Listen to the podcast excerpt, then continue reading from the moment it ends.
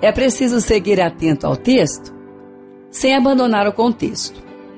Porque no movimento da vida, nada acontece sozinho. Não tem jeito. E quantas vezes nós estamos ali atentos a uma palavra, a um propósito, a um objetivo, mas tão atentos que achamos que só isso vai trazer o resultado. E de repente, nos vemos cansados e até desmotivados com algo que estávamos ali com todo entusiasmo para fazer e não entendemos por quê. É que nós precisamos ficar atentos ao texto sem abandonar o contexto. Porque o movimento da vida também gera estresse, cansaço, os propósitos, mesmo firmes, e quanto mais firmes, melhor, eles também precisam acompanhar um contexto. Se estamos tão cansados naquele momento, insistimos naquele momento, é melhor pensar ali em dar um tempo para descansar também. E descansar não quer dizer abandonar um propósito.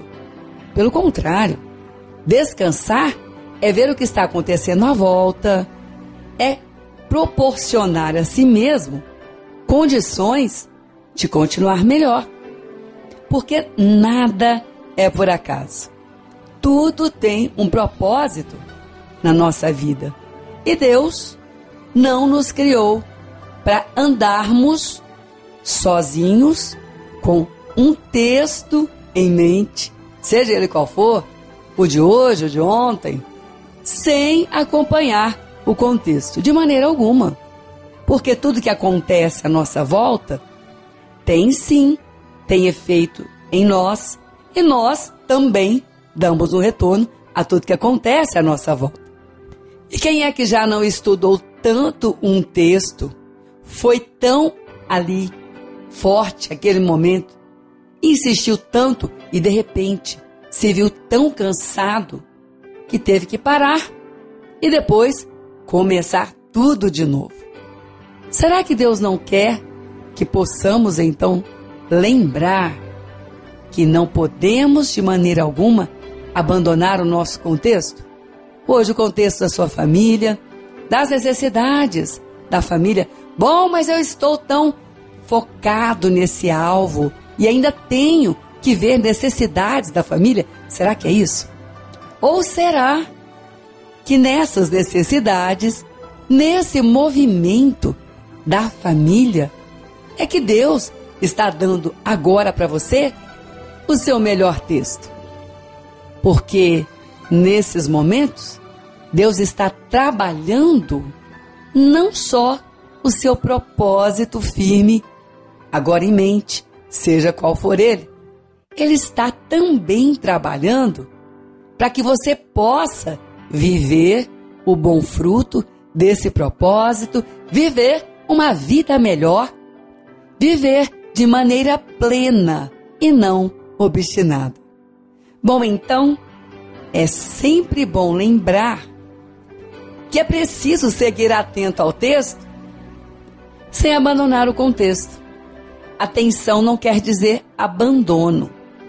Estar atento a fazer algo não quer dizer abandono em relação ao que se passa ao redor. Por quê? Porque Deus não nos criou assim. Deus não tem propósitos isolados. Aliás, a palavra diz que Deus faz com que o solitário, o isolado, viva em família. Ele não quer de maneira alguma que possamos ser pessoas áridas, sem frutos, isoladas, perdendo o movimento abençoado que ele tem para podermos andar nos propósitos, nos terços que desejamos. E hoje, seja qual for que você está trabalhando, seja uma tese no seu trabalho, seja uma tese no seu mestrado, seja um trabalho que você ali separou para estar agora nesse propósito, seja qual for o texto de hoje, não abandone o contexto. Por quê? Porque ter atenção não quer dizer abandonar o que está passando por perto. De maneira alguma.